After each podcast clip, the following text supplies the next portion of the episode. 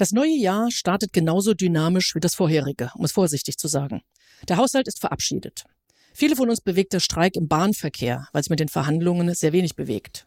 Unübersehbar und unüberhörbar sind erfreulicherweise die Demonstrationen für eine stabile Demokratie und gegen Rechtsextremismus. Gut so. Wir werden uns diesen Themen zuwenden, aber mit etwas mehr Abstand. Heute beschäftigt uns ein anderes Thema, über das gerade verhandelt wird, nämlich die Krankenhausreform. Das betrifft uns auch alle, wenn auch je nach Wohnort etwas mehr oder weniger. Wir wollen genauer verstehen, worum es da geht. Mein Name ist Marion Ohnesorg, ich bin geschäftsführendes Vorstandsmitglied beim Managerkreis der Friedrich-Ebert-Stiftung. Begrüße Sie sehr herzlich zur Folge 69 unseres Wirtschaftspodcasts zum Thema Krankenhausreform. Ich freue mich sehr, dass wir dazu heute Dr. Bernhard van Trick zu Gast haben. Er ist leitender Arzt beim Medizinischen Dienst MD Nord und Sprecher der AG Gesundheit des Managerkreises. Mit dieser Runde haben wir Ende letzten Jahres ein Papier zu unserem heutigen Thema veröffentlicht, das wir natürlich auch gerne nachlesen können. Herzlich willkommen an Bernhard van Trick. Vielen Dank für die Einladung. Hallo zusammen. Bernhard, steigen wir erstmal grundsätzlich ein. Worum geht es bei der Krankenhausreform und vor allem, warum ist sie aus deiner Sicht und auch der Sicht der AG Gesundheit unerlässlich? Was würde denn passieren, wenn es keine Reform gäbe? Ja, das, was jetzt auch schon passieren würde, passieren nämlich, dass strukturiert bestimmte Kliniken vom Netz gehen, aber ohne dass das geplant geschieht. Und das ist für die Versorgung natürlich schlecht, wenn bedarfsnotwendige Häuser aus der Versorgung ausscheiden und vielleicht an anderer Stelle Überversorgung bestehen bleibt. Wir haben einen Anspruch auf gleichwertige Gesundheitsversorgung im ganzen Bundesgebiet und die lässt sich eben nur sicherstellen, wenn man strukturiert das Thema angeht und eben die Krankenhausplanung und auch die Finanzierung auf neue Füße stellt. Ja, Genau, also interessiert uns nicht der aktuelle Stand. Man kann der Presse gerade entnehmen, dass es bei den Verhandlungen zwischen Bund und Ländern nicht gut vorangeht. Bevor wir aber uns das genauer anschauen, müssen wir erst noch erklären, was es mit dem Transparenzgesetz beziehungsweise Transparenzverzeichnissen auf sich hat. Was ist hier das Ziel und wofür braucht man ein solches Transparenzverzeichnis? Also ich werde ja oft gefragt als Arzt, in welche Klinik soll ich gehen, welche Klinik hm. ist gut, ich habe folgendes Problem. Und die Frage stellen sich viele Menschen und darauf gibt es bisher keine vernünftige Antwort, es sei denn, man kennt jemand. Und das ist natürlich ein Zustand, der so nicht haltbar ist. Und deswegen ist der Ansatz hier Transparenz zu schaffen, welche Kliniken welche Leistungen anbieten und auch wie gut sie diese Leistungen anbieten, ein richtiger. Es ist aber ein sehr anspruchsvoller Ansatz mit vielen Tücken. Und gleichzeitig haben wir natürlich auch schon Instrumente, die diesem Zweck eigentlich dienen sollen, zum Beispiel die Qualitätsberichte der Krankenhäuser, die diese ja schon seit einigen Jahren erstellen. Grundsätzlich ist die Idee, Transparenz über Leistungen zu schaffen, sodass die Versicherten Entscheidungen fundiert treffen können, gut und richtig. Eine kurze Rückfrage dazu. Das bedeutet, dass ich im Internet nachgucken kann, wie viele Behandlungen zum Beispiel durchgeführt mhm. werden oder was kann ich da abrufen? Das Ziel eines solchen Transparenzverzeichnisses ist, dass man online sich entsprechende Daten über Krankenhäuser ansehen kann, die belastbar eine Entscheidung ermöglichen. Das ist der ja. gute Ansatz des Gesetzes. Welche Daten da jetzt wie hinterlegt und gesammelt und ausgewertet werden, ist noch offen. Und das mhm. ist ja auch eine Diskussion zwischen Ländern und Bund. Ja.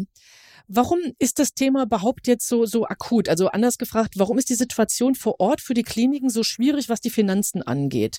Warum geht es den Krankenhäusern überhaupt schlechter als vor einigen Jahren? Die Geldgeschichten sind ja die eine Sache. Was viel bedeutsamer ist, dass man für eine, wenn man jetzt nichts tut, für eine qualitativ ausreichende Versorgung auf jeden Fall stationäre Behandlungskapazitäten abbauen muss, damit das dadurch freigesetzte Personal an anderer Stelle arbeiten kann. Wenn wir das nicht tun, haben wir perspektivisch immer schlechtere Versorgung, weil für diese vielen Betten, die Deutschland sich derzeit noch leistet, ist überhaupt kein Personal da. Nur mal zum Vergleich, wir haben im Grunde immer noch keinen wirklichen Fachkräftemangel, wenn man sich anguckt, wie viele Ärzte, wie viele Pflegefachkräfte es im Vergleich zu anderen westlichen Nationen gibt. Das verdeutlicht nur, wie dringend der Handlungsbedarf ist, die Behandlungskapazitäten von stationär zu ambulant und teilstationär umzusteuern. Und dass wir natürlich auch ein Finanzierungsproblem haben, ist auch klar. Wir kennen ja auch die Wirtschaftslage und da sind ja die Spielräume sehr begrenzt. Das ist ein weiteres Problem. Die Kliniken haben durch höhere Energiekosten, zum Beispiel durch Tarifsteigerungen, Probleme. Aber wer finanziert das gegen? Und die Länder haben aber Jahrzehnte hinweg die Investitionen ja nicht ausreichend finanziert. Dieses, mhm. sag ich mhm. mal, sukzessive aufgebaute finanzielle Problem muss jetzt auch irgendwie gelöst werden. Ja. Vielleicht können wir noch eins, zwei Bausteine der Reform rausgreifen. Also ein Stichwort sind die Vorhaltenpauschalen, die eine Erkenntnis aus der Pandemie sind. Das kannst du vielleicht bitte mal kurz erklären. Und vielleicht, ob es auch noch andere Punkte, die wissenswert sind zu diesem Thema Krankenhausreform. Was steckt da sonst noch drin? Das ist jetzt der zweite Teil der Krankenhausreform, wo man sich mit Finanzierung beschäftigt. Warum hat man überlegt, dass Veränderungen wichtig sind? Jedes Vergütungssystem hat Vor- und Nachteile. Und wenn man wie im DRG-System Fälle bezahlt, dann produzieren in Anführungszeichen die Kliniken Fälle. Das ist denen auch nicht vorzuwerfen.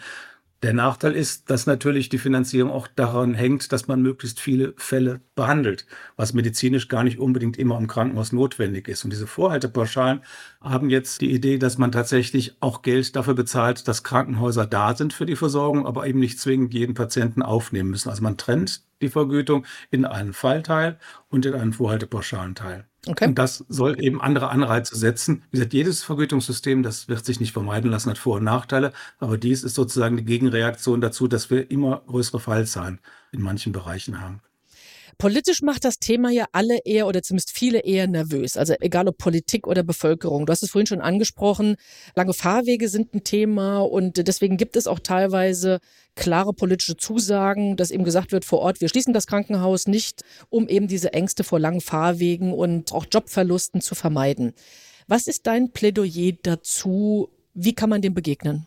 Also ich kann einfach nur sagen, wie ich als Arzt entscheide und wie meine, die meisten meiner Kollegen, alle meiner Kollegen, die ich kenne, entscheiden, wenn sie selber ein Problem haben oder wenn sie Krankenhausbehandlung möchten.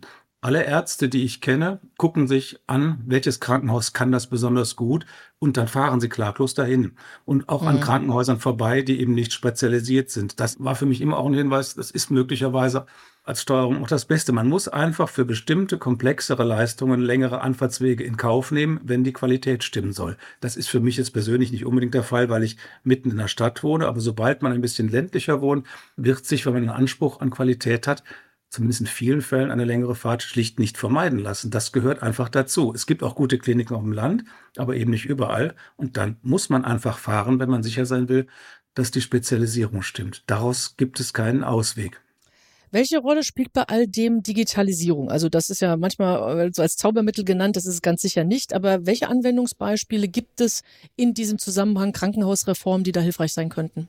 Also ich bin ja beim medizinischen Dienst und wir machen eine ganze Reihe von Prüfungen. Diese Prüfungen sind wichtig. Im Wettbewerb muss man eben gucken, einerseits, dass die Qualität stimmt, also sprich, dass nicht bestimmte Konzerne zulasten der Qualität am Personal, an der Struktur, an der Ausstattung sparen. Das ist wichtig, nur diese Prüfungen sind nicht alle digital und sie sind zum Teil auch nicht vereinheitlich. Und da ist noch jede Menge Luft, dass man zum Beispiel Unterlagen immer online hochlädt, dass sie nach dem gleichen System vielleicht hochgeladen werden und dass diese ganzen Prozesse, zum Beispiel bei Strukturprüfungen oder bei Qualitätsprüfungen oder auch zukünftig bei den Leistungsgruppen, die ja auch der medizinische Dienst machen wird, dass man diese Systeme versucht, möglichst nicht nur anzugleichen, sondern auch gleich digitalisiert anzugleichen. Das senkt erheblich den Bürokratieaufwand bei beiden Seiten. Und das wäre zum ja. Beispiel eine Sache, die man dringend angehen müsste. Das wäre jetzt ein Beispiel für interne Strukturen. Hm. Gibt es auch was, was nach außen wirksam ist? Naja, wenn man über Vernetzung redet, sind ja auch längst nicht alle Systeme kompatibel. Und das mhm. Thema elektronische Patientenakte hoch wichtig, damit es keine Doppelbehandlung, Fehlbehandlung gibt. Da ist so viel Luft nach oben, diese Prozesse zu vereinheitlichen und zusammenzuführen. Natürlich sollte das gemacht werden. Natürlich kann man damit auch Personal entlasten und muss man auch Personal entlasten, damit die Ärztinnen und Ärzte und die Pflegefachkräfte im Krankenhaus, aber auch bei uns wieder sich auf ihre eigentliche Aufgabe konzentrieren können. Im Krankenhaus auf die Behandlung, bei uns auf die eigentliche Begutachtung. Sowas ist wichtig. Es gibt ja, also ich meine, du hast es schon mehrfach jetzt dargestellt, es ist alles sehr komplex. Es gibt ja nur einen anderen Bereich in den Krankenhäusern, der auch als kritisch gilt, die Notfallversorgung. Kannst du das nochmal kurz beschreiben, wie da die Lage ist, in welche Richtung da in Zukunft gedacht wird? Naja, Gedanken gibt es ja in verschiedene Richtungen. Wir haben in Deutschland eben unterschiedliche Zuständigkeiten, nicht nur zwischen Bund und Ländern, sondern auch eine relativ starre Grenze unverändert zwischen dem vertragsärztlichen, niedergelassenen Bereich und dem Krankenhausbereich. Bei der Notfallversorgung stoßen diese aber zwangsläufig zusammen. Und man muss sich gucken, wie man den Sicherstellungsauftrag, der liegt nämlich bei der Kassenärztlichen Vereinigung, da soll der Notfall eigentlich primär hin und den des Krankenhauses verbindet. Das Problem ist noch nicht gelöst, aber so ein gemeinsamer Tresen ist zum Beispiel eine Idee, wo die Kassenärzte und die Krankenhäuser gemeinsam die Notfallversorgung steuern. Ziel muss sein, dass nur die dann tatsächlich die Patienten stationär aufgenommen werden, die auch unbedingt stationär behandelt werden müssen und dass alle Patienten, bei denen ambulante Behandlung ausreicht, tatsächlich auch nur ambulant behandelt werden. Das ist die Herausforderung und die geht auch nur durch Zusammenwirken dieser beiden Sektoren. Gut, Dankeschön. Nochmal zu unserem Thema Krankenhausreform zurück. Jetzt, wie gesagt, es wird ja gerade verhandelt. Was denkst du, wie gelingt es, diesen politischen Knoten zu durchschlagen? Was ist da hilfreich? Wer sollte es da vielleicht noch ein bisschen zurücknehmen? Und wie gewinnt man am Ende auch die Zustimmung der Bevölkerung für all diese nötigen Veränderungen? Also ich bin immer noch fest der Überzeugung, wenn man der Bevölkerung, so wie ich das ja hier auch in dem Podcast versuche, wenn mhm. man der Bevölkerung deutlich macht, was sind die Alternativen und wie weit muss man zum Beispiel fahren, um eine bestimmte Behandlung zu bekommen, deren Qualität stimmt. Ich glaube, das kann man eigentlich, wenn man es Transparenz macht, jedem vermitteln. Und dann muss man auch vermitteln können, dass ein Krankenhaus vor Ort vielleicht nicht auf Dauer existiert und dass man eben fünf Kilometer oder zehn weiterfahren muss, je nachdem, wo das ist. Das ist eine Sache, die, glaube ich, muss viel mehr ärztlich kommuniziert werden, wo eben Behandler sagen, ich selber würde da nicht hingehen. Ich weiß, welche Ansprüche unsere Fachgesellschaft definiert hat. Und deswegen muss man hier einfach zwei Häuser zum Beispiel zusammenlegen.